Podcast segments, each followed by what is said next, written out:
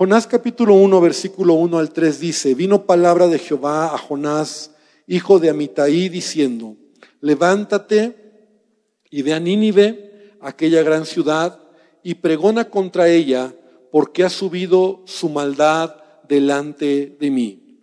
Y Jonás se levantó para huir de la presencia de Jehová a Tarsis, y descendió a Jope, y halló una nave que partía para Tarsis, y pagando su pasaje, entró en ella para irse con ellos a Tarsis, lejos de la presencia de Jehová. Y el domingo hablábamos un poco, ¿verdad? El contexto y una de las razones, digo, podemos pensar en otras razones que a lo mejor Jonás tuvo en su corazón, ¿verdad? Para poder, para tomar esta decisión, porque lo que Jonás está haciendo es desobedecer una instrucción que Dios le está dando. La instrucción es clara. Dios le dice a Jonás, levántate y ve a Nínive. Hablábamos cómo eh, Nínive era la capital de este imperio que estaba floreciendo, ¿verdad? Asiria, los asirios, y que de alguna manera ya habían eh, intervenido, ya habían tomado posesión en varios lugares, territorios de lo que era Israel. Estas diez tribus que fueron, que se separaron, y hablábamos acerca de ello eh, el domingo. Y entonces Jonás, ¿verdad? En su apreciación, en su manera de ver, él decide no hacer caso a la instrucción de Dios porque en el corazón de Jonás, en la justicia de Jonás, Nínive y los ninivitas, los, los asirios, merecían la muerte, puesto que ellos habían hecho mucho daño a la gente, particularmente también a Israel. Y Jonás es un hombre, ¿verdad?, que de alguna manera él tiene... Eh, o por lo que podemos ver en, lo que él era, ¿verdad? Un hombre que amaba a Israel, muy nacionalista, era un profeta de Dios, pero él no acepta la idea de, de, que Dios extienda su misericordia sobre Nínive. De tal manera que Jonás veíamos cómo él eh, representa, ¿verdad? Esa clase de personas que a veces nosotros en nuestra propia justicia olvidamos la misericordia de Dios. Es decir, nuestra apreciación, nuestra justicia vale más que lo que Dios enseña en su palabra. Jonás también representa, ¿verdad?, lo que Israel hizo siempre, lo que el pueblo de Israel hizo siempre. Él levantó barreras, ¿verdad? Y él miraba a todos los demás como pecadores. Es decir, Israel, lejos de ser ese, esa nación que iba a ser luz a las naciones, bendición a las naciones, ¿verdad? El espíritu y la actitud del pueblo de Israel siempre fue levantar barreras, más bien decir, nosotros somos el pueblo escogido de Dios y nadie merece más que nosotros esa misericordia, ¿verdad? De hecho, la separación, ¿verdad? Entre judíos o el pueblo de Israel, judíos y todos los demás, los gentiles, y más aún, como los ninivitas, si eran pueblo idólatra, eh, y todas las horrores y todas las cosas que ellos tenían que estaban en contra de lo que Dios establecida. Entonces, la visión de Jonás, aunque en su propia justicia él pensaba que no merecían misericordia, la visión de Jonás era una visión corta, egoísta, nacionalista y con poca misericordia hacia los demás. Veíamos entonces que juzgar a Jonás, ¿verdad? Como un hombre con estas características, no sería muy justo si también nosotros no nos consideramos que a veces somos así.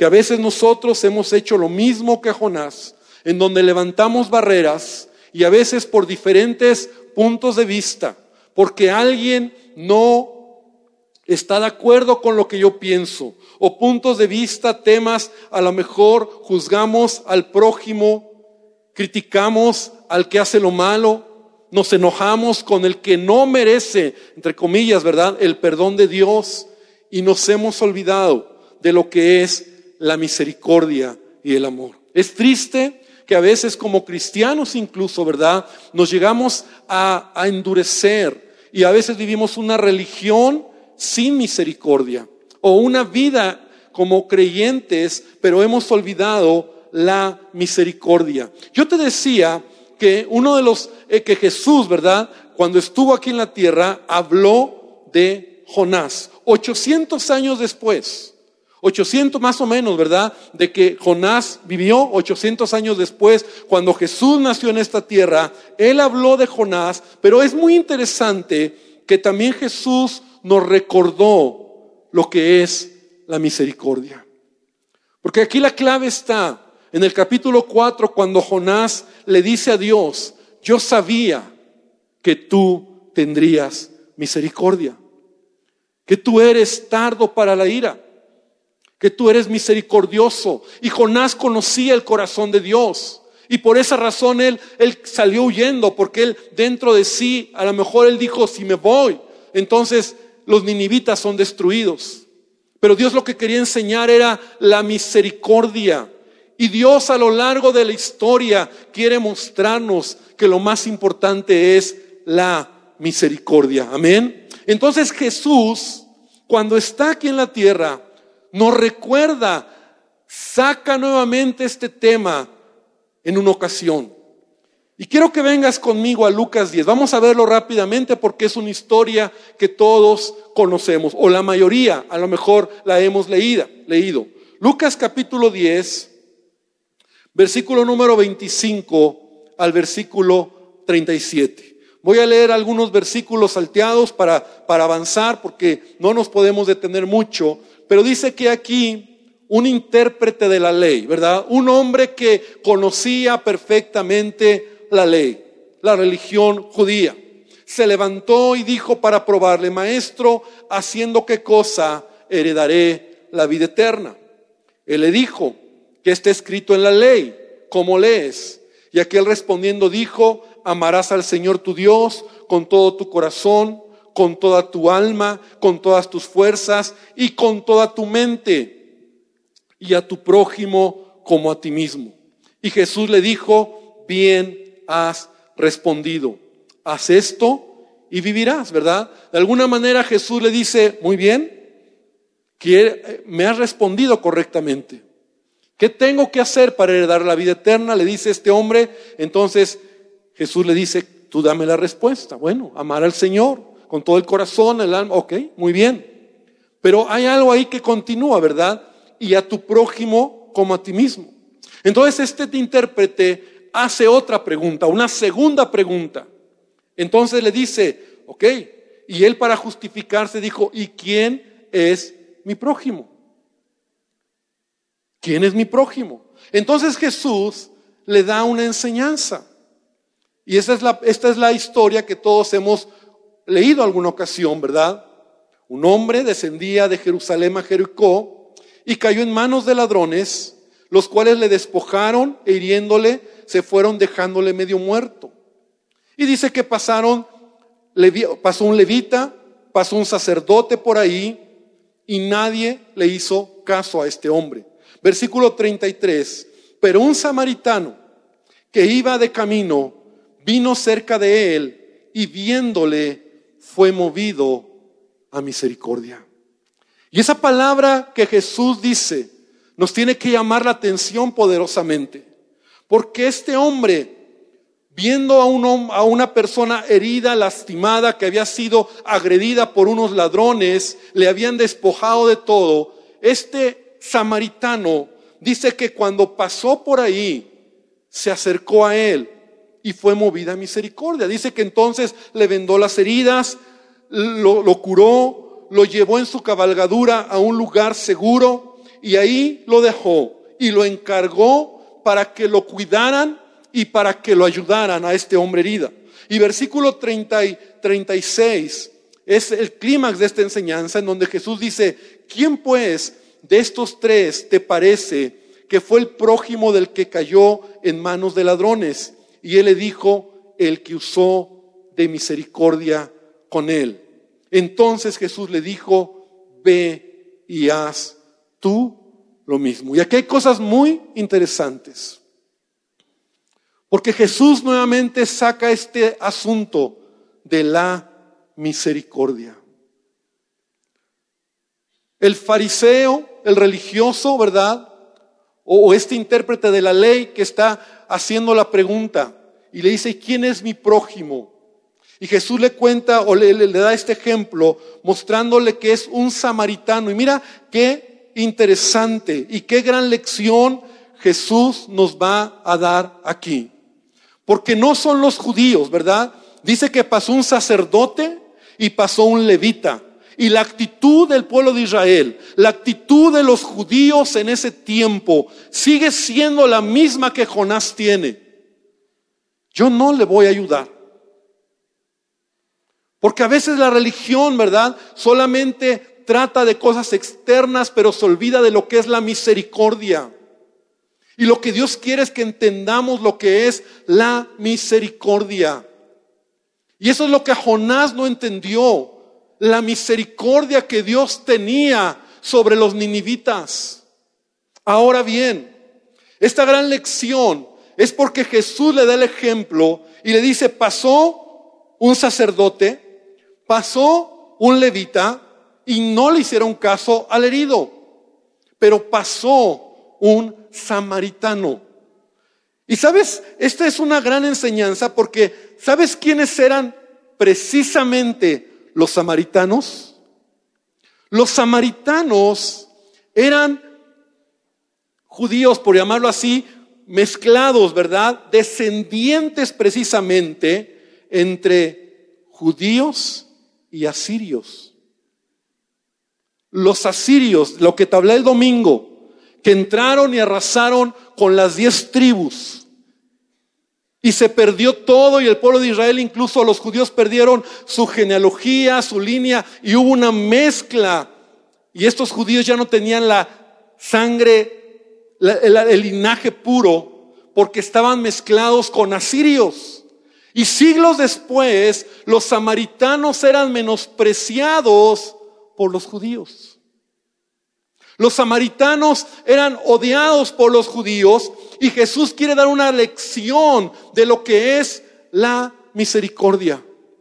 Porque entonces dice, un samaritano, a alguien a quien ustedes rechazan, no lo ven bien, no lo quieren, Él fue el que hizo misericordia.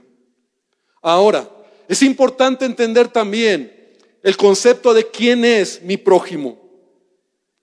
Porque a veces nosotros pensamos que mi prójimo es aquel que está cerca de mí. Sí, que piensa como yo. Sí, que, que tiene ideas como yo. Él es mi prójimo, alguien que tengo cerca. Pero ¿qué tal que tu prójimo es esa persona que a lo mejor piensa distinto a ti? Porque ese es tu prójimo. Tu prójimo es aquel, ¿verdad? Que a lo mejor tiene maneras de pensar distintas a ti. A lo mejor tu prójimo es de izquierda y tú eres de derecha, como decía el domingo. O viceversa. ¿Qué tal que tu prójimo es un hombre que vive con otro hombre? Él es tu prójimo. O una mujer que vive con otra mujer. Él es tu prójimo. Y debemos entender lo que es la misericordia, porque es ahí donde Dios quiere romper nuestros patrones. Porque yo amo a quien a mi justicia merece misericordia.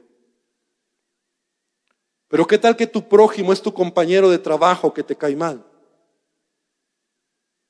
O tu prójimo es ese hombre ateo que tanto ha hablado mal de ti.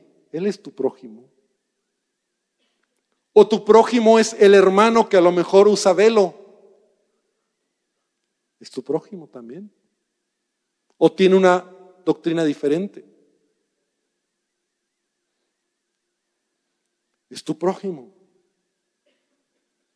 La Biblia nos enseña que es verdad, no todos somos hermanos, hablando hermanos en Cristo en el contexto de por medio de Jesucristo, pero todos son mis prójimos. Amén.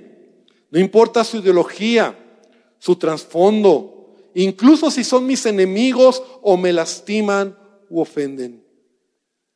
Y eso es lo que Jesús está tratando nuevamente a resaltar 800 años después hablando de lo que es la misericordia hacia el prójimo. Es lo que Jonás no entendió. Es lo que Jonás le hizo crisis porque él dijo, ellos no merecen ser perdonados. Y no me lo digas, pero a lo mejor nosotros en nuestra justicia, ¿verdad? Nuestro concepto, decimos, ellos no lo merecen. Porque no hemos entendido lo que es la misericordia. La misericordia de Dios hacia la gente. La misericordia de Dios hacia el hombre. Y eso fue lo que ofendió a Jonás. Por eso salió huyendo. Por eso él no lo entendió. Y por eso la decisión de, si me voy, entonces chance y Dios destruya a los, a los ninivitas. En Mateo capítulo 23, versículo 23, Jesús nos da una gran una enseñanza nuevamente sobre lo que es la misericordia. Dice de la siguiente manera, hay de vosotros escribas y fariseos hipócritas. Nuevamente, ¿verdad? Jesús hablando en contra de los religiosos. Pero dice, porque diezmáis la menta y el eneldo y el comino. Y dejáis lo más importante de la ley, la justicia, la misericordia y la fe.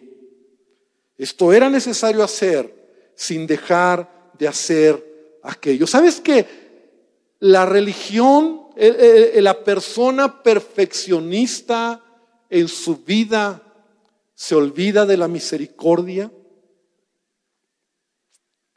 Porque el religioso, el justo en su propia opinión, y mira, los fariseos eran tan, tan perfeccionistas, tan legalistas, tan estrictos, que Jesús les dice, miren, ustedes son tan exagerados que aún sus diezmos, ¿verdad? Lo hacen a detalle. O sea, diezman hasta lo más, lo más pequeño, ¿verdad? La menta, el eneldo, el comino. O sea, son perfeccionistas, son exagerados. Y eso habla del corazón. Porque a veces el perfeccionismo, la actitud religiosa, y eso es lo que el judío tenía, y a veces nosotros podemos ser iguales, es que él no lo merece. Y Jesús nuevamente dice, se han olvidado que lo más importante es hacer misericordia. La, propia justicia o el propio juicio, ¿verdad? El argumento personal muchas veces es, un obstáculo para amar a mi prójimo. No quiero decir que aceptemos lo que ellos hacen, pero tenemos que amarlos. Amén. Y tenemos que entender lo que es la misericordia. Jonás no lo entendió. Jonás salió huyendo. Y entonces, no es coincidencia, ¿verdad? Que dice la escritura, ahí leíamos en los versículos que él, en el versículo número 3, que él se levantó, sí se levantó, porque Dios le dijo, levántate, pero se levantó para qué? Para huir. Se levantó para huir de la presencia del Señor y descendió, dice la palabra, a Jope para tomar un barco hacia Tarsis. Y es interesante el lugar a donde llega Jonás, Jope, ¿verdad? Ahora, no sé si tenemos por ahí el mapa que lo pudieran poner. De favor. Para que pudiéramos entender un poquito dónde estaba, ¿verdad? Jonás, dónde estaba esta región de, de Jope. Pero Jope, ahí está. Entonces, más o menos tú lo puedes ver ahí en el punto donde dice Jope, aquí en medio, ¿verdad? Donde está Jerusalén, Israel. Y entonces la instrucción de Dios era ve hacia Nínive. Y Jonás va a tomar camino hacia Tarsis, que es el sur de España. Y entonces Jonás se baja, ¿verdad?, hacia lo que es el mar Mediterráneo, ¿verdad?, en Jope para tomar un barco y para irse. Te decía que no es coincidencia que Jonás llega a esta región. Y sabes que Jope, siglos más tarde o años más tarde, es mencionado también en el Nuevo Testamento en una historia muy interesante. Cuando vamos en el Tour Israel, hemos tenido la oportunidad de estar ahí en Jope, ¿verdad? Jope que está exactamente el lugar donde llegó Jonás y el lugar donde quiero que vengas conmigo a Hechos capítulo 10, versículo 5 y versículo 6. Y Pedro, el apóstol Pedro, estaba en, este, en esta misma ciudad. Jope es una de las ciudades más antiguas donde había, ¿verdad? Y llegaban barcos a esta región. De ahí que tú estás en Jope, está el mar Mediterráneo, es un lugar hermoso, ¿verdad? Y ahí es donde llegó Jonás. 800, 900 años después, 850 años después, Pedro, dice la palabra en Hechos 10, versículo 5 y versículo 6, dice que Pedro estaba ahí. Envía pues ahora hombres a Jope porque Pedro llegó a este lugar, a esta misma región, desde donde Jonás salió y partió hacia Tarsis. Y, haz venir a Simón, el que tiene por sobrenombre Pedro, este posa en casa de cierto Simón curtidor, que tiene su casa junto al mar, y él te dirá lo que es necesario que hagas. Pedro está en Jope, ¿verdad? Cuando él recibe este, esta revelación, ¿verdad? Si tú has leído el libro de los Hechos, en donde él recibe una revelación para, donde Dios le dice, van a venir por ti, y en esta revelación él entiende, ¿verdad? Y dice que ve un, ve, en, esta, en esta visión, ahí en versículos anteriores, ¿verdad? En donde ve animales inmundos que bajan, y entonces Dios le dice, mata y come. Y Pedro le dice, no, porque yo nunca he comido ningún animal inmundo, yo soy judío. Y entonces al final Pedro entiende que esto tiene que ver con un mensaje de parte de Dios, porque minutos después van a llegar por él gente que manda Cornelio, un soldado romano gentil, en donde Dios va a permitir que Pedro vaya a los gentiles y por primera vez predique el Evangelio. En Jope, es interesante la Biblia, ¿verdad? Cómo todo se va conectando. Pero ¿sabes cuál es la diferencia entre Jonás y Pedro? Que Pedro obedeció. Pero Dios también tuvo que romper el esquema de este judío, Pedro, donde él en sí, por, por él mismo, porque la mentalidad del, del israelita, ¿verdad? Es tan, es tan cerrada en creer que solo ellos. Entonces Dios rompe esta, esta mentalidad también en Pedro para que él entienda que el Evangelio también era para los gentiles. Y entonces cuando Pedro está ahí en Jope, en casa de un hombre, ¿verdad? Que, que estaba viviendo ahí, llegaron por él y lo llamaron y le dijeron, venimos por ti porque tenemos instrucciones que nos acompañes. Y Pedro ya sabía porque el Espíritu Santo le había dicho. Y cuando él va entonces él predica en la casa de Cornelio y de toda la gente que él había invitado y es y es el primer mensaje, ¿verdad?, dado a los gentiles y la puerta se abre para que el evangelio pueda llegar a todos los gentiles, no solamente a los judíos. El corazón de Dios era ese. Y entonces nosotros vemos cómo en esta región, Jope, una ciudad que está a la orilla del mar Mediterráneo. Es donde llegó Jonás para tomar un barco. Y ahí llegó.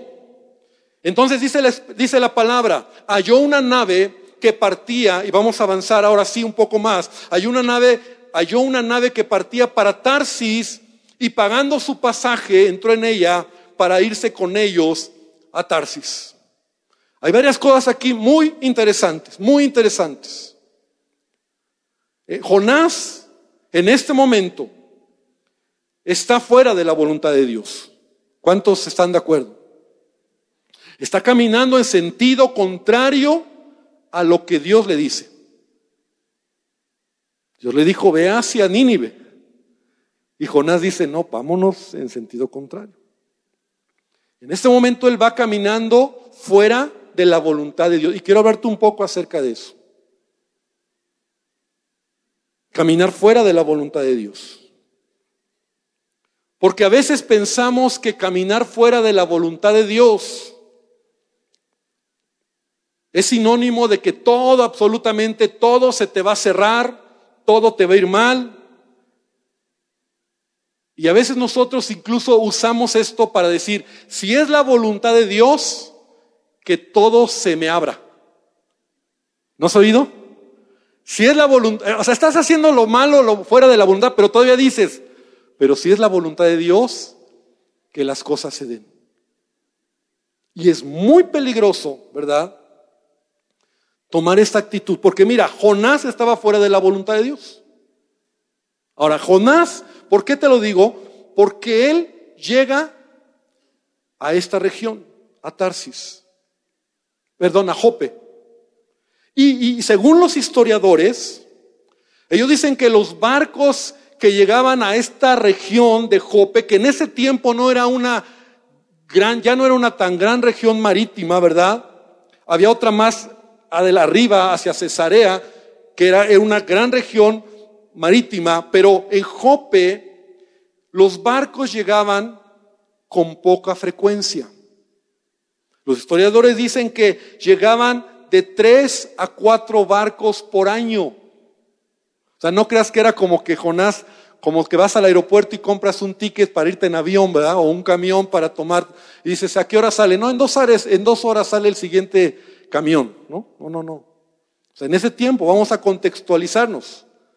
No, no era como que los cruceros estaban ahí en Jope llegando y venga y viaje. No, no. O sea, los barcos llegaban de esta región de Tarsis, que era una región muy importante, y bajaban hacia Jope, pero no era con mucha frecuencia. Entonces llegaban entre tres y cuatro barcos al año, o sea, cada tres meses más o menos. Un barco. Entonces Jonás va a Jope y dice que llegando ahí, ¿qué crees? La puerta se abrió, estaba un barco para que se fuera Jonás. Y lo digo de manera irónica, porque a veces nosotros pensamos, ¿verdad?, en este argumento tan frágil, que si todo sale bien es la voluntad de Dios. Me ha tocado ver donde muchos dicen, Señor, si es tu voluntad que el banco me preste un préstamo de 300 mil pesos para comprarme un carrazo del año que todo se dé. Y, o sea, es que todo se dio. Y después de unos meses, ¿no te ha pasado que o no has oído? No, yo sé que aquí no hay nadie, ¿verdad? Pero has oído Estamos sufriendo. Es que era la... Entonces, a ver, entonces Dios se equivocó, era la voluntad, no era la voluntad. Porque a veces nosotros así tomamos la voluntad de Dios. Si todo se da, pues se va a abrir. O sea, imagínate Jonás va y dice, y yo creo que aún en su, esto yo lo pienso, ¿verdad? Aún en su desobediencia, él dice, ay Dios, que, que pueda haber una manera. Y llega Jope y ve el barco, ¿no? Entonces dice, wow, porque pudo haber llegado y no había nada. Cada tres meses, pero exactamente, o sea, qué coincidencia, qué, como muchos dicen, diosidencia, ¿no? O sea, llegó Jonás, está el barco, Dios quiere. Mucha gente, esto es muy serio, muchos cristianos están fuera de la voluntad de Dios, pero porque las circunstancias aparentemente están favorables, ellos dicen, Dios está conmigo. No es garantía. Porque te voy a decir algo.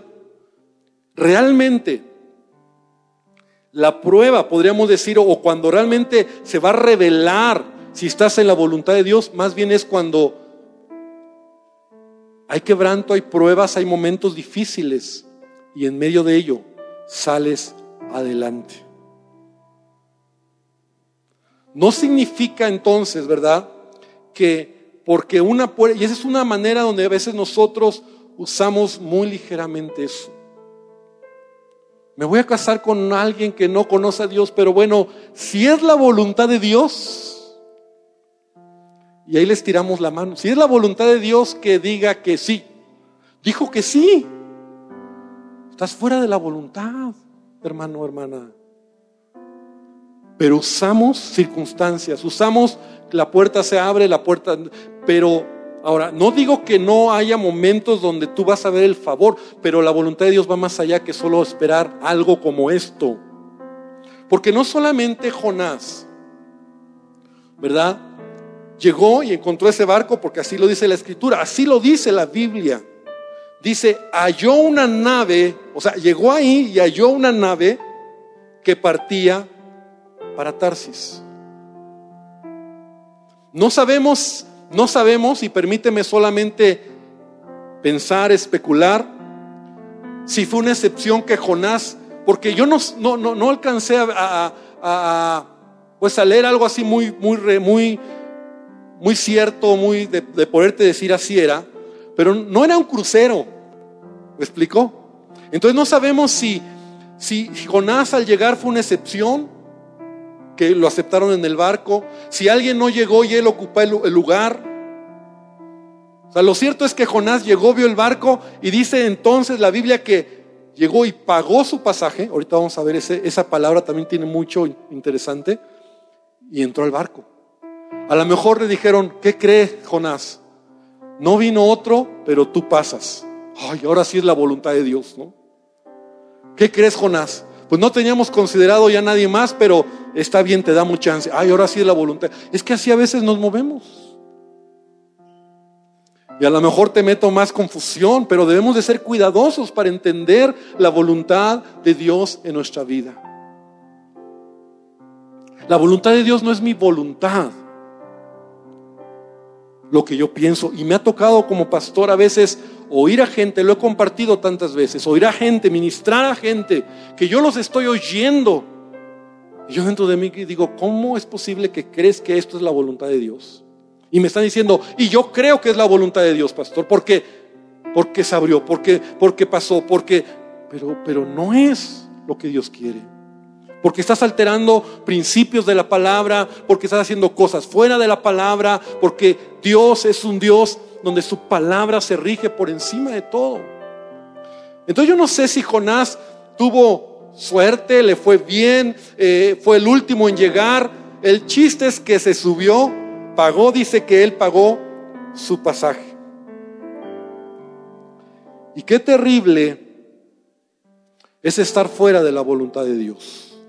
Porque esta expresión que Él pagó su pasaje, ¿verdad? Cuando estás fuera de la voluntad de Dios, en todos los casos tendrás que pagar tu pasaje. ¿Sabes a qué me refiero? El costo de pagar será el costo que pagas por tu desobediencia. Que muchas veces será dinero. Otras veces dolor, otras veces lágrimas, otras veces quebranto y a veces hasta tu propia vida. Porque estar fuera de la voluntad de Dios te cuesta pasaje. Te cuesta.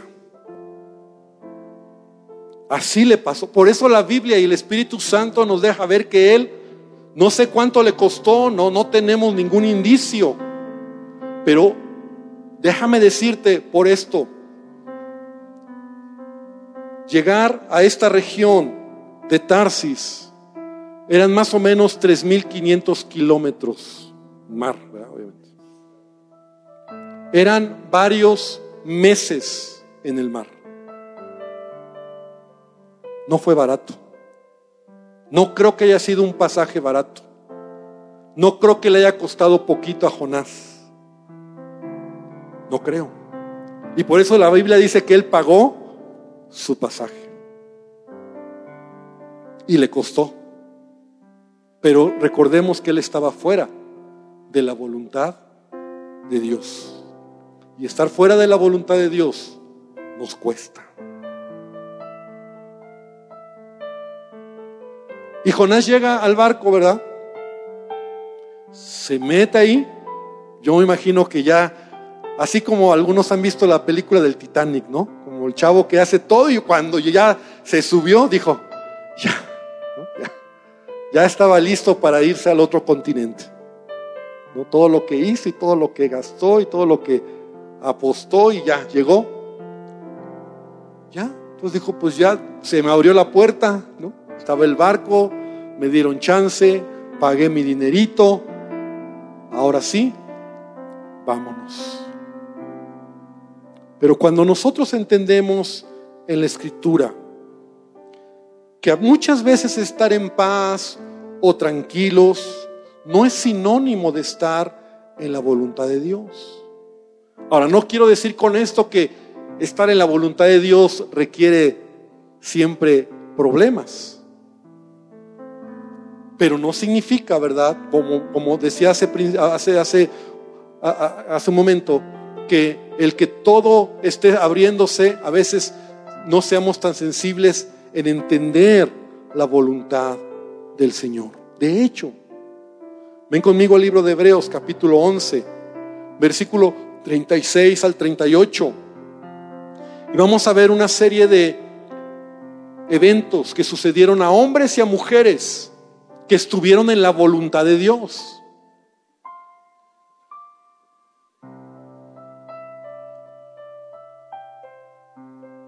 Dice de la siguiente manera, Hebreos 11, 36 al 38.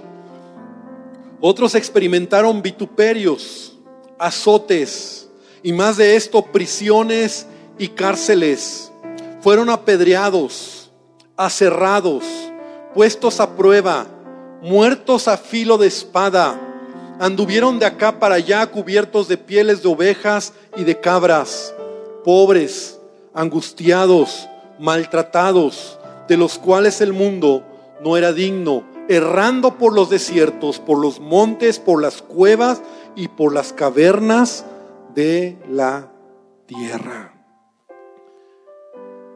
Todos los hombres y mujeres que vivieron esto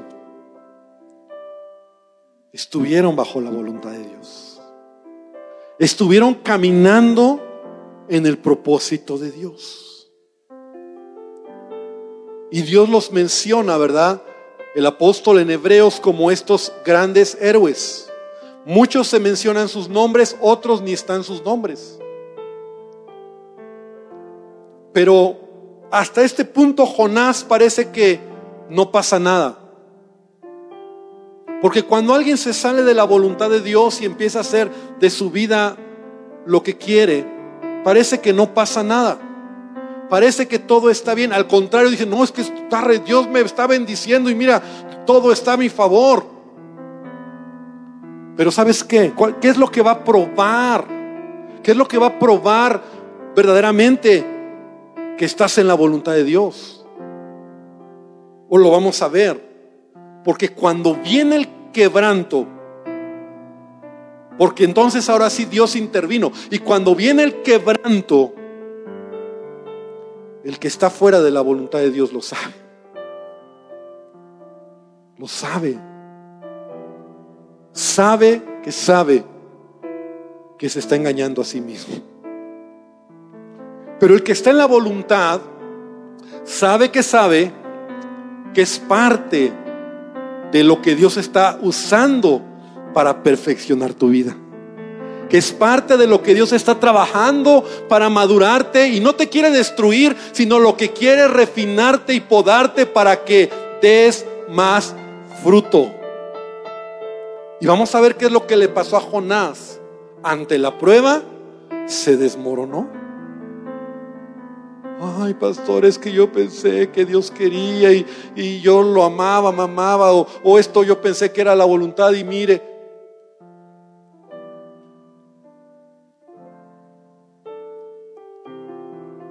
Hace años, mi hermano mayor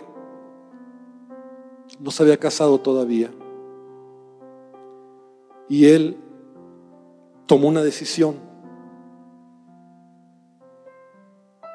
Y él se iba a casar con una joven y tomó una mala decisión. Y en esta en todo esto que él decidió mal, él se fue a vivir a León. Y yo recuerdo, yo todavía, creo que todavía no me casaba o estaba ya casado, recién casado con mi esposa. Y mis padres le dijeron, hijo, no está bien, hijo, Ya sabes, ¿no? No, papá, todo está bien allá y Dios me va a ayudar. Y, se fue. Y te hago la historia larga, corta. Le fue mal, muy mal. Finalmente no se casó. Finalmente perdió muchas cosas. Él tenía un buen trabajo aquí, trabajaba en ese tiempo en Carnet, en esta empresa de Carnet que todavía existe, Carnet como Visa y Mastercard, estas tarjetas, pero trabajaba en el corporativo, se fue, perdió todo. yo me acuerdo que un día fuimos a visitarlo, mi, mi esposa y yo, fuimos a visitar a la familia porque tenemos familia ya. Y cuando lo vimos, estaba viviendo miserablemente, miserablemente. Pero entonces él me decía, es que Dios me va a bendecir me acuerdo. Es que Dios me va, Dios me dijo que, que Dios me va a bendecir. Así que yo estoy esperando que Dios me ayude. Y, le iba mal. No encontraba trabajo, no, tenía todo, todo mal.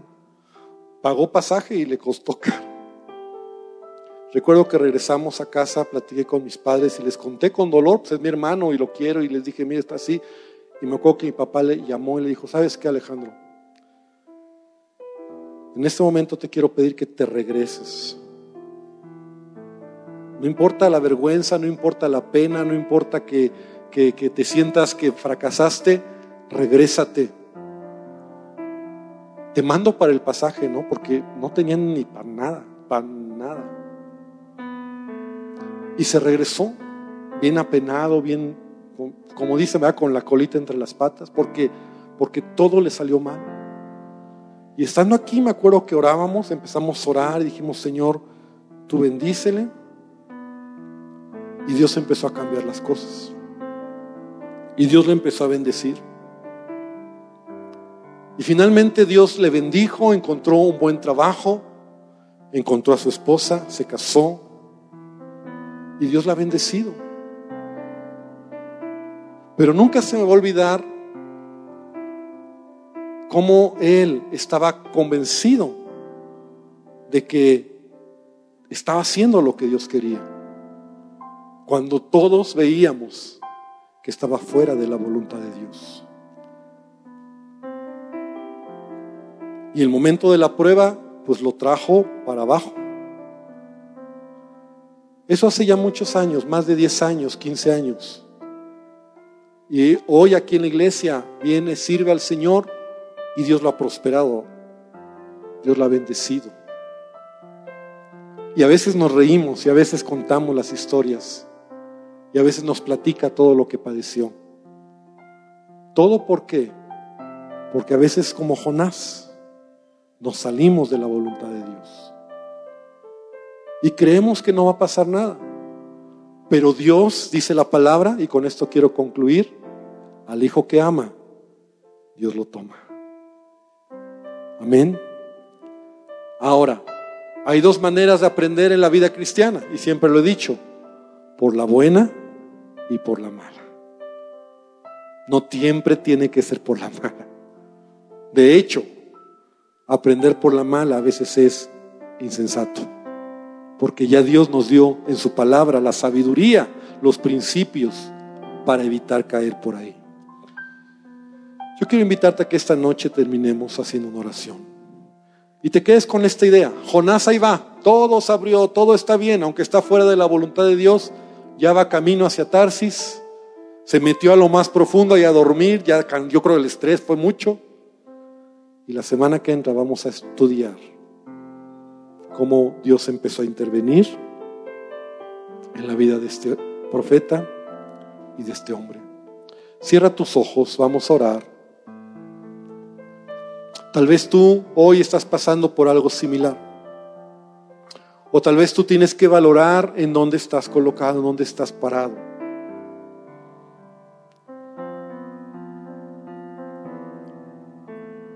Señor, esta noche queremos pedirte que tú nos enseñes de la vida de Jonás. Que nos enseñes el valor y la importancia de entender lo que es la misericordia. Perdónanos porque muchas veces no lo somos.